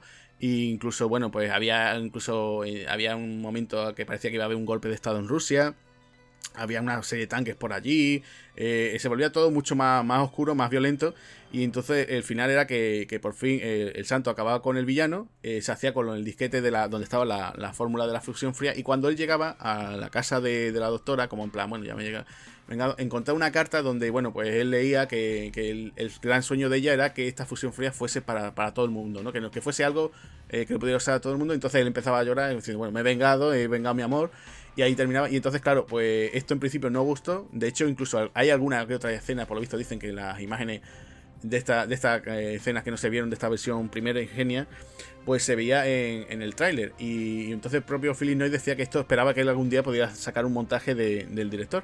Entonces se hicieron dos, rondas de refilmaciones. Duraron la primera, dice que sobre unos 8 días, que rodaron en, en diciembre del 96 y los otros ocho días que se hicieron después en que se rodaron en Oxford, que de hecho por lo visto tuvieron un jaleo allí en, en Oxford porque cerraron la biblioteca y la gente allí en la universidad, pues imagínate, ¿no? El cabreo que tendría, incluso incrementaron el presupuesto dos millones de dólares más, tú imagínate, ¿no? O sea, la película por sí no, no es que tuviese un... O sea, para la época tenía su, su presupuesto importante, ¿no? Porque fueron unos 68 millones, que después, fíjate que en taquilla no llegó, vamos, llegó a 118, o sea, se quedó ahí que yo creo que, que si hubiera llegado un poquito, por lo menos a los 150, si hubiéramos tenido continuación. Y, ahí se quedó, ¿no? Y fue, fue una, una, pena, ¿no? Pero también estaría bien eso, ver esa, esa versión un poquito más oscura, a ver qué es lo que hubiera pasado, ¿no? Dice, oye, pues pegaba más o no, ¿no? O sea, que a lo mejor aquí tiene un, a lo mejor un final un poquito más, más optimista, ¿no? Sí, la, mira, eh, en una de las entrevistas que he visto, fíjate tú que eso es bien conocido de lo que tú has dicho, que incluso la, la, presentadora ¿no? le, dice a Elizabeth Shue que, que, pasó ¿no? con su personaje que iba a morir. O sea, en la propia entrevista ya está soltando spoiler, ¿no? Es una, una, en, una, en una entrevista tipo, tipo spot televisivo. Y, decidieron cambiarlo, ¿no? Decidieron, decidieron cambiarlo. Es curioso porque en esa entrevista tú has comentado de, de Valkyrie que estuvo espesito, que se dio, digamos, lo, venga, tú encárgate los disfraces para que no estés aquí, digamos, molestando, ¿no? Dando, dando calor. Y fíjate tú que en la entrevista, que dura unos 5 minutos, la podéis encontrar en, en YouTube, eh, Val sale casi como un divo, como tú has comentado, ¿no? Está en plan disfrazado, sale con una gafa que me recordaban hasta las de Ozzy Osbourne, ese tipo de gafas redondas así con, las lentes de color, eh, con los pelos bastante eh, así como si fuese, me recordó a Ricky Bunbury, ¿no? En los años 90 y así un poco maquillado con un traje y él solamente iba, va con un traje y va con sus sandalias, ¿no? Va con una especie de sandalias así de cuero, muy, muy digamos, muy europeo, ¿no? Por, llamarlo de alguna manera, muy europeo fashion, exactamente tal como en la película. Incluso le está, y, durante la entrevista, ¿no? Es lo que le está diciendo a la, a la, a la presentadora, es en todo momento está diciendo, ¿te gustan mis zapatos? ¿Te gustan mis zapatos? Y son, y son unas chanclas de cuero, tío. O sea, y, el, tío, pero ¿te has dado cuenta de mis zapatos?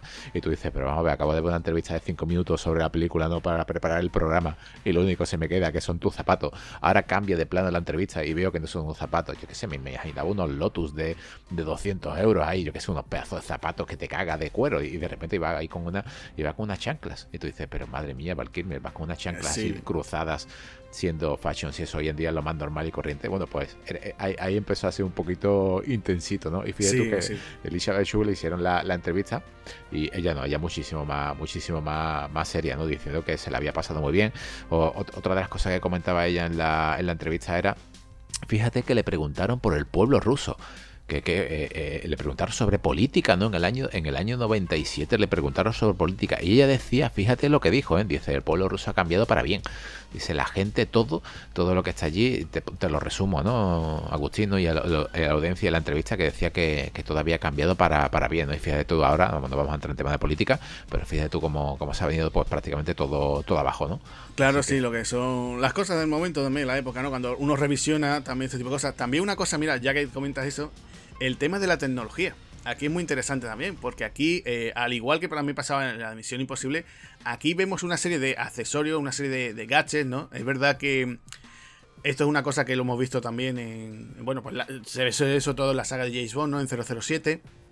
Pero aquí vemos que, que Simón utiliza una serie de accesorios que aquí llamaban mucho la atención, que incluso se hicieron una cierta publicidad también, aprovechando el estreno de la película.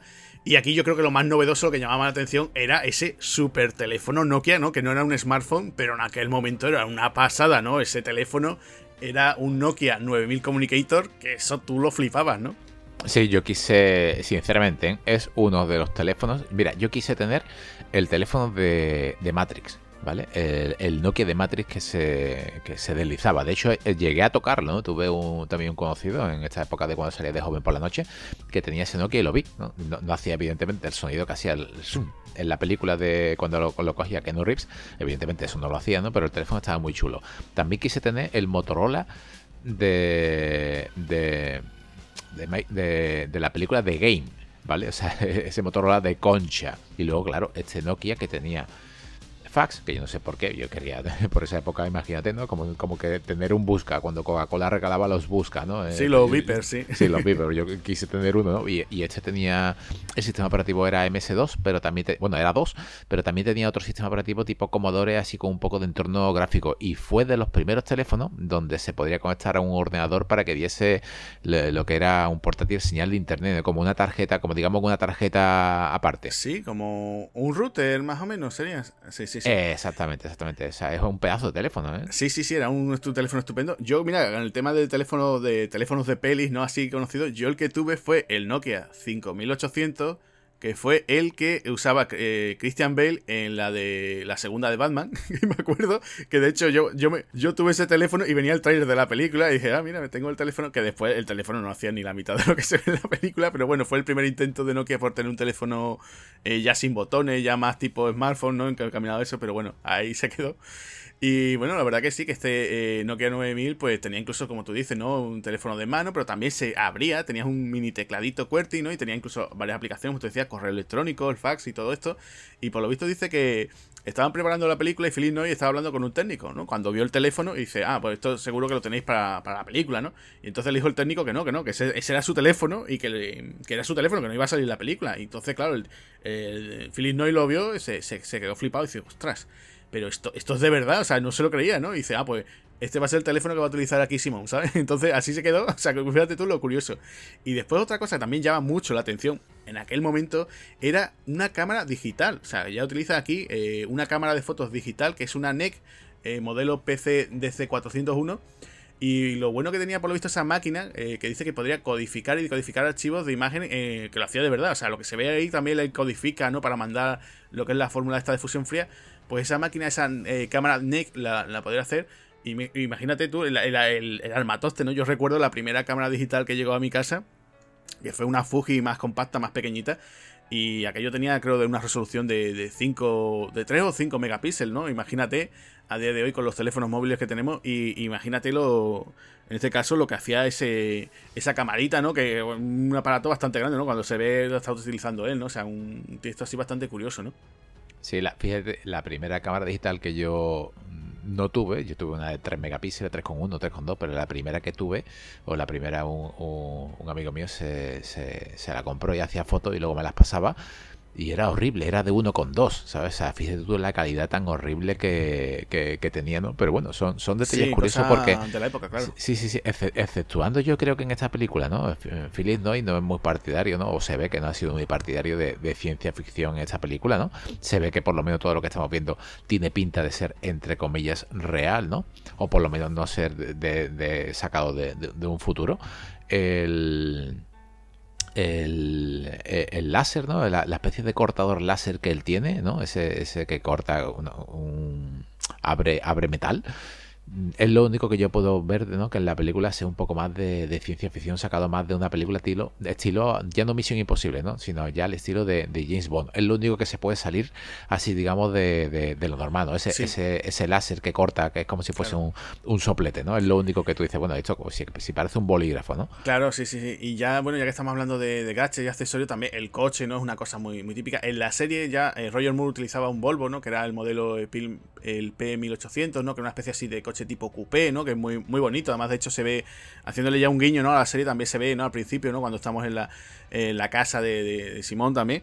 Eh, que vamos, muy parecido. Y después aquí eh, Val utiliza otro Volvo, que era el C70 también, que era un coupé así, un poquito asemejándose un poquito al, al que tenía también eh, Roger Moore, que de hecho incluso, no sé si te acuerdas que hay un momento que toca la, la bocina y se escucha también el, tono de la, de la, serie, no sé si te diste cuenta, ¿no? Que lo que pasa que a mí me da un poquito de, coraje, ¿no? Que aquí no hay una persecución que podríamos estar, ¿no? Que aquí pasan directamente, ¿no? Él sale con el coche, pero tampoco tenemos aquí momento, ¿no? De, de romper muchas cosas, ¿no?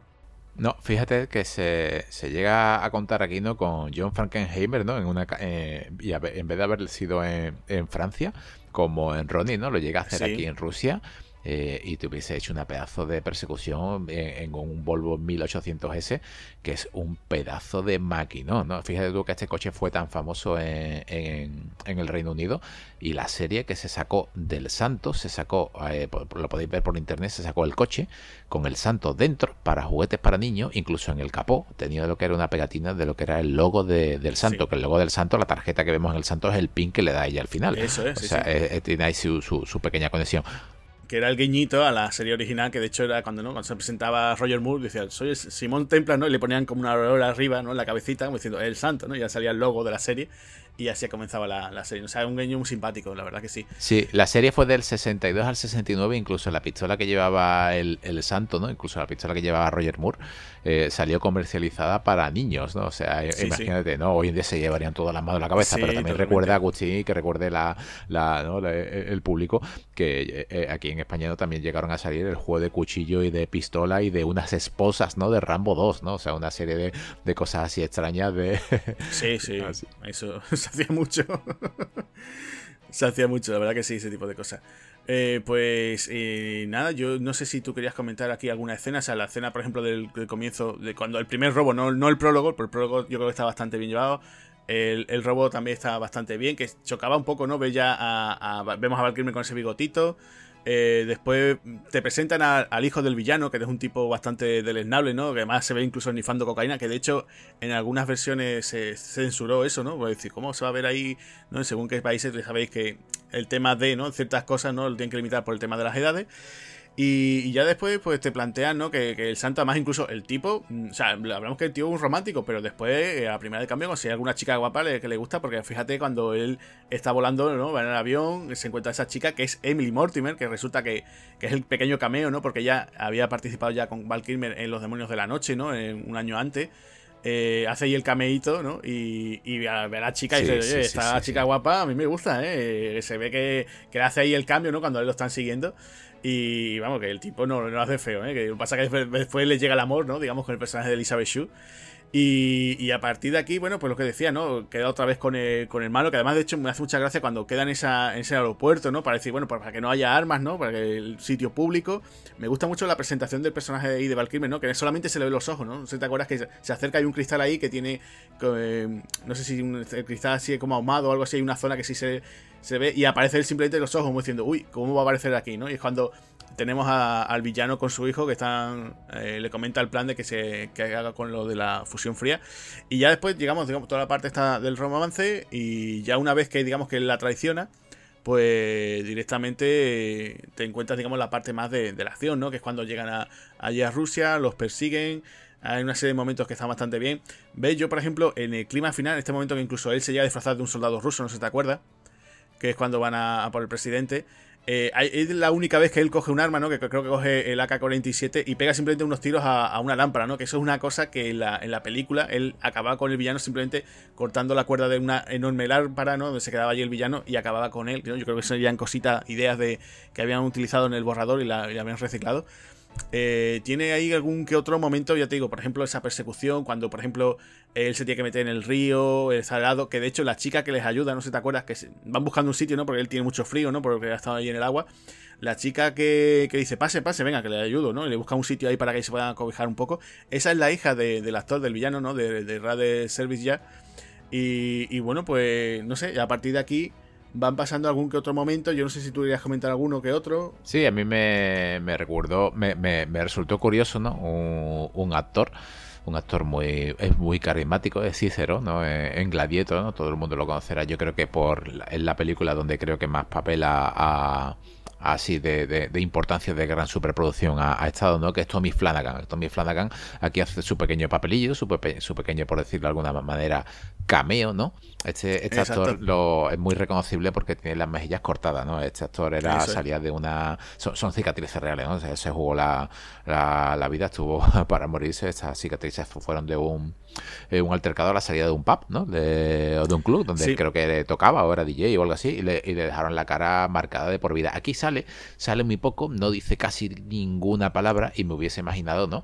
Que hubiese por lo menos tenido una pelea, ¿no? Así con, con Val Kilmer, porque date cuenta que Val Kilmer venía de, de, Batman Forever, donde su forma física aquí todavía más o menos la seguía teniendo y estaba preparado para, alguna lucha. Sí, sí, que, sí. que con los esbirros de él, ¿no? Incluso con, con el hijo de, de, de, este mandate me hubiese imaginado alguna escena a tortazos. ¿eh? Hubiese quedado bastante entretenido, sin necesidad de que hubiese habido ninguna muerte. ¿eh? Sí, sí, es verdad que, eso, el tono de la película, algo que estamos diciendo, ¿no? no coge el arma solamente en ese momento y no es para matar a alguien. Entonces, por eso te digo que el cambio, sería interesante ver ese montaje del director original, a ver qué tal, ¿no? Que cómo, cómo iba a funcionar, ¿no?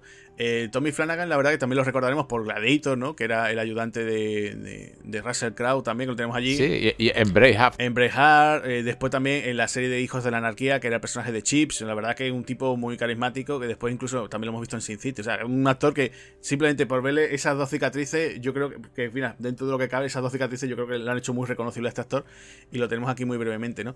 Eh, yo también, otro de los momentos que también me, lo mencionaba antes, ¿no? El momento este que está en una fiesta el villano, eh, se, Val se disfraza del villano, eh, tiene ahí ciertos momentos que ya te digo, juega un poquito ahí y, está bastante, bastante bien, no sé, vamos, que, yo creo que, en líneas generales, hombre, la película, eh, si bien es cierto que para ese momento a lo mejor no era el más indicado, o por lo menos intentaron aprovechar un poco, volvemos otra vez al tema de Misión Imposible, oye, pues ya que, porque además la película venía de la mano de la, de la Paramount, ¿no? Me parece, entonces...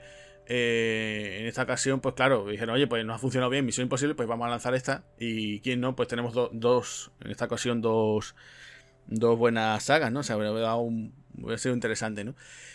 Sí, como un detalle curioso, Agustín, antes de pasar al tema de, la, de las curiosidades, sobre la, la escena del principio, hay gadgets, ¿no? Que se suelen ver en muchas películas. El típico láser que puede salir de un reloj, un colgante, un lápiz, un boli, ¿no? Eh, eso es lo típico. Pero yo hasta este momento no, y, pero no, no, es hasta este momento, sino es que en, posteriores películas, ¿no? hasta, hasta, hasta este año, no he llegado a ver todavía un gadget, ¿no? Como esa especie, digo, este hombre, ¿qué es lo que está sacando aquí? Que es un extintor plateado, que es lo que es esta escalera extensible, ¿no? Porque normalmente se suele usar el típico gancho que, que, roza o la, o la exactamente, la, la, o la ballesta que suelta, eh, que, no sé por qué, pero las puntas de las ballestas en todas las películas se, se hincan hasta en el cemento, ¿no? O el típico, el típico ¿no? cliché ¿no? De, las películas. Pero aquí no, aquí él usa, digo, ¿qué es lo que está haciendo? ¿no? Y está sacando una escalera portable que seguramente tendrá su, utilidad. Lo mismo es militar, no lo sé, estoy hablando por, comentarlo, ¿no? pero me resultó curioso porque es, eh, eh, es, un detalle tan simple, ¿no? Como una escalera mm, que se alarga, ¿no? Y que no se ha visto ¿no? en ninguna otra película donde sí que se verían los protagonistas o con, la, el, con el gancho o con una o con una cuerda o, directamente escalando, ¿no? Es un detalle así curioso y le da un, un toque más de, real, ¿no? Sí, totalmente, sí, sí. Tiene cosas que yo creo que apostaron, pues vamos a darle un toque diferente para diferenciarnos del resto de cine, o sea, de cine de, sobre todo de, de espías y también de cine de acción en general, ¿no? O sea, por eso creo que tiene todo este tono tan de espías, pero también por el tono romántico también que estábamos comentando, ¿no? Sí, y Agustín, ya para ir terminando, ¿qué más curiosidades tienes en esta película? Pues mira, me voy a centrar en un apartado que es gente que iba a aparecer aquí, o por lo menos que se iba a hacer en el proyecto en principio del Santo. Eh, como te decía, la serie que se hizo, El Regreso del Santo, estuvo en los 70 y se llegó a emitir, fue muy popular también. Y claro, en, los 80 se quiso hacer ya una película de, del Santo, eh, que no se hacía desde los años 50, ¿no? Y entonces el que intentó contar, agárrate en un principio con Pierce Brosnan, fíjate tú, con Pierce Brosnan ya en aquel momento, y le iba a producir nada más y nada menos que Roger Moore. Eh, ya creo que en alguna otra ocasión lo he comentado, Roger Moore conoce a Pierce Brosnan en un rodaje de una de las películas de 007 porque eh, la, que era la esposa de Pierce Brosnan por aquella época participa en la película, creo que era la de Solo para sus ojos, y entonces Roger Moore le dice, oye chaval, pues tú pegas para hacer este personaje ya, o sea, imagínate, ya para aquel momento ya, ya lo tenía, y entonces lo tenía en mente para decir, oye, pues si no sale el proyecto, pues tienes aquí esto, ¿no? En los 90, se, fíjate, se anuncia que Paramount Pictures iba a hacer este proyecto, iba a contar con Robert Evans, que no sé si te fijaste, también al principio sale eh, Robert Evans, producción, ¿no? Una producción. Robert Evans, ¿quién es? No, no sé si tú lo conocerás, la figura de Robert Evans, pero Robert Evans fue el, digamos, el tipo que en los años 70 salvó a la Paramount. Fue el, que, el productor de Love Story y también fue el productor del Padrino imagínate en aquella época todo el boom que tuvo. Entonces, claro, la figura de Robert Evans era muy, muy interesante. Además, hay documentales de él, un tipo muy. Bueno, de estas personas que fuera, fuera parte del cine también era, era curioso para ver. Y entonces Evans se iba a meter aquí en la producción y entonces en el 91 iba a hacerse esta película. ¿Quién iba a ser el director? Javi, ¿quién iba a ser? Pues también un tipo que también ha estado aquí en Espartano del Cine, que es nada más y nada menos que Rennie Harlin. Imagínate tú, Rennie Harlin aquí dirigiendo, ¿no? O sea, habría sido otra cosa, ¿no? Como aquello no, no, no salió para adelante, pues se cuenta con otro director, que en este caso totalmente diferente. El director de Memorias de África, que es nada más y nada menos que Sidney Pollack. Pollack contrata a un, guionista muy famoso, que es Steve Thailand, y le ofrecen un millón de dólares de la época, ¿vale? Seguimos en los 90, a Ralph Fiennes, que venía del éxito del paciente inglés. Aquí sí te imaginas tú, por ejemplo, teniendo este tono romántico a Ralph Fiennes como, como ese Simon Templar. Eh, dice que, que, Fine acepta el millón de dólares y en una entrevista que le hacen en el 94, porque el, proyecto no iba ni para adelante ni para atrás, dice que él vio el, el guion, que dice que esto simplemente iba de muchos coches muy rápidos, de asalto a banco suizo y que vamos, que él, que pasó, que no, no le interesaba en aquel momento. Fíjate tú lo que hubiera sido la carrera de Ralph Fine ¿eh? si hubiera hecho este proyecto. Total, que al final tampoco. Pollack dice que yo me bajo del carro y paso. Llega a Philip Noise y en principio agárrate a quien quería aquí para Simon Templar. Pues quería a Mel Gibson. Tú imagínate lo que hubiera sido. Entonces Gibson dice que sí, que en principio le llamó la atención porque cambiaba un poquito el rol de, por ejemplo, de su Martin Riggs. ¿Qué pasa? Que él lleva mucho tiempo haciendo fuera de casa Breakheart y claro, pues él quería decir, mira, yo no quiero estar a pasarme meses en Europa y tal, y digo, paso. O sea, que imagínate lo que hubiera sido. Y después, bueno, pues eh, en el año 97 se le hace una entrevista a Hugh Grant y dice que le ofrecieron el papel también, pero que lo rechazó porque dice que no le gustaba el enfoque que tenía Philip Noyce.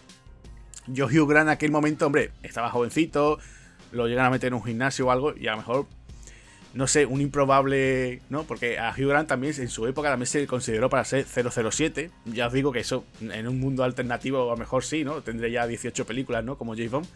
Pero en este momento, pues no, la verdad que era poco viable. Otros actores que se pensaron en él, agárrate, la lista. Eh, tenemos a Kenneth Branagh, muy british, ¿no? O sea, también en aquel momento, Josh Clooney, que bueno, pues estaba, iba a ser Batman de Batman y Robin. Kevin Costner, que no me lo imagino porque yo lo veo demasiado americano. Demasiado americano, cierto. otro que tenemos por aquí, Daniel Day-Lewis, que en aquella época, bueno, pues había hecho el último, el último Moicano. Yo creo que a lo mejor, pues mira, también le podía pegar ese personaje, ¿no? O sea, en ese aspecto. Y ahora después tenemos aquí a dos casos muy curiosos, que por un lado sería Johnny Depp, que en aquella época no se apuntaba nada que fuese comercial, o sea, entonces le ofrecían cosas y él salía corriendo. Y ahora aquí tenemos a un muchacho, no sé si tú lo conocerás, un tal Arnold Schwarzenegger, que también le ofrecieron el papel y que lo rechazó. ¿Cómo se va a disfrazar? Si es que es imposible. O sea, imaginaros a Arnold, además en aquella época todavía con su buen acento austriaco, ¿no? Llegando allí, oh, I am Simon Templar, ¿no? O sea, no, get, to the chopper, ¿no? Get to the chopper. No, get to the, the Volvo, ¿no? O sea, imaginaros o sea, lo que hubiera sido en aquel momento, ¿no? Después, bueno, pues más cositas de, por ejemplo, eh, Val Kilmer para sus personajes también, como te digo, no la he visto en versión original, pero él también fue preparando, aparte de las caracterizaciones, también ciertos acentos. Entonces, para alguno de sus personajes le puso un acento, en este caso, eh, en uno de ellos usó un acento sudafricano, y claro, se aprovechó de que uno de los eh, del equipo técnico había trabajado en Los Demonios de la Noche pues lo utilizó, como él ya sabía que te iba a rodar esta película, pues dice, oye, pues mírame, con este tipo que me dé ese, ese cierto ¿no? Pues, acento para utilizar en los personajes. Después comentaba que la, en la biografía del propio Roger Moore, ¿no? Dice que, aunque él hace el cameo en la película, no conoció a Val Kilmer hasta después de estrenar la película. Fíjate tú, ¿no? O sea, él simplemente grabó en un estudio, grabó su voz y ya está. Dice que en un festival de Cannes, en una de las ediciones, se encuentra con Val Kilmer. Y entonces Val Kilmer va y le dice, oye, eh, Roger eh, dice, oye, que al final la película como que nos salió un churro, ¿no?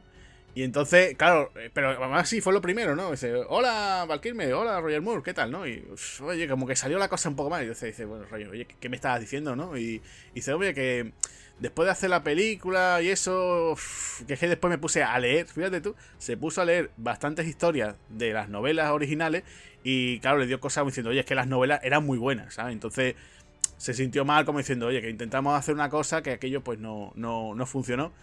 Y después, bueno, también una cosa que, es obvia, ¿no? Todos los nombres de, de los alias de, de, Simón son todos nombres de santos reales, vamos, que esos son, son de verdad.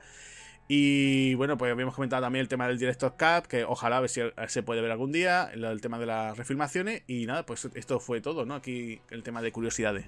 Sí, yo tengo, ahora que has comentado, ¿no? Ahora que has comentado a, Ralph Fiennes, ¿no? Que estuvo para, para el papel. Fíjate tú fíjate que es curioso porque eh, entre las dos series más míticas que hubo, o por lo menos de, las más conocidas que hubo en el Reino Unido, ¿no? En, la época de, de los 60, eh, El Santo fue del 62 al 69 pero también hubo una, creo que tuvo seis temporadas, pero también una, hubo una que tuvo siete temporadas que fue eh, Los Vengadores. Los Vengadores, la, la, serie. Y curiosamente, ¿no? Ralph Fiennes eh, fue protagonista de esta película que se hizo un año después, ¿no? En el 98, con Uma Thurman y Sean Connery, que yo me la compré en VHS y ha sido de las peores películas que he llegado a tener en un que han llegado a entrar originales ¿no? en mi en mi en mi reproductor de vídeo no fíjate tú que era que, que curioso o sea al final Ralph Fiennes no fue eh, digamos el, el el santo, pero sí que acabó siendo pues John Stint, ¿no? De, los Vengadores. O sea, no hubiese quedado tampoco, tampoco mal, ¿no? Ralph Fiennes por esta época. De hecho, de hecho, ahora Ralph Fiennes, pues fíjate, ¿no? Lo hemos visto en la precuela de Kingsman. Eh, ha sido también el jefe de Daniel Craig en las de 007, estas últimas. O sea, mm, que sí, que en aquel momento es verdad que puede que a él no le interesara, por lo que fuera, ¿no? No quería a lo mejor asociarse a ese tipo de proyectos. Después es verdad que el actor, pues bueno, lo has visto incluso haciendo comedias románticas con Jennifer López, ¿sabes? O sea que no sé si sería el momento de, oye, pues a lo mejor la gente o por consejo del quien fuera, no te metas en este tipo de cosas porque después Hollywood te va a absorber y te va a pasar este tipo de cosas, ¿no? O te van a encasillar, ¿no? Simplemente este tipo de roles, ¿no? Pero, pero es cierto que la lista que hemos comentado, la verdad es que cuanto menos curiosa, yo eh, la verdad que ya te digo, yo incluso me hubiera imaginado, incluso raro que no se hubieran ofrecido esto a Brad Pitt también, ¿eh? por decirte un, tipo que también, siempre Brad Pitt es verdad que siempre ha hecho sus, cintas de acción, pero nunca se ha, se ha, metido, ¿no? Muchas veces, ¿no? Como a una cinta de acción 100%, ¿no? Siempre ha tenido alguna cosa y esta cinta en aquel momento yo creo que el propio Brad Pitt le hubiera pegado también bien, ¿eh? O sea, incluso yo me lo imagino eh, haciendo, bueno, fíjate tú, ¿no? Ahí tiene juegos de espía, ¿no? Spy Game que ahí sí podríamos decir que es un thriller de espías, rollo romántico, ¿no? Por toda la trama, ¿no? Aunque no es una cinta de acción-acción per se, pero podría jugar un poco con eso, ¿no? Que Agustín, pues nada, un placer otra vez, ¿no? Haber tenido una película de, Val Kilmer y sobre todo romántica. Así que eh, aquí se despide Javier Hernández y a ver en qué nueva aventura nos metemos. Pues sí, yo me despido también por aquí. Soy, soy Agustín Lara y nada, pues volveremos con, con otra de esas explosivas y sangrientas películas. Venga, un saludo.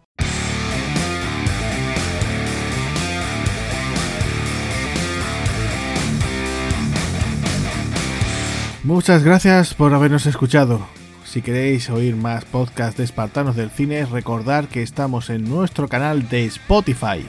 También podéis seguirnos a través de las redes sociales, Facebook, Twitter e Instagram. Además, tenemos nuestra página web www.espartanosdelcine.com. Un saludo amigos.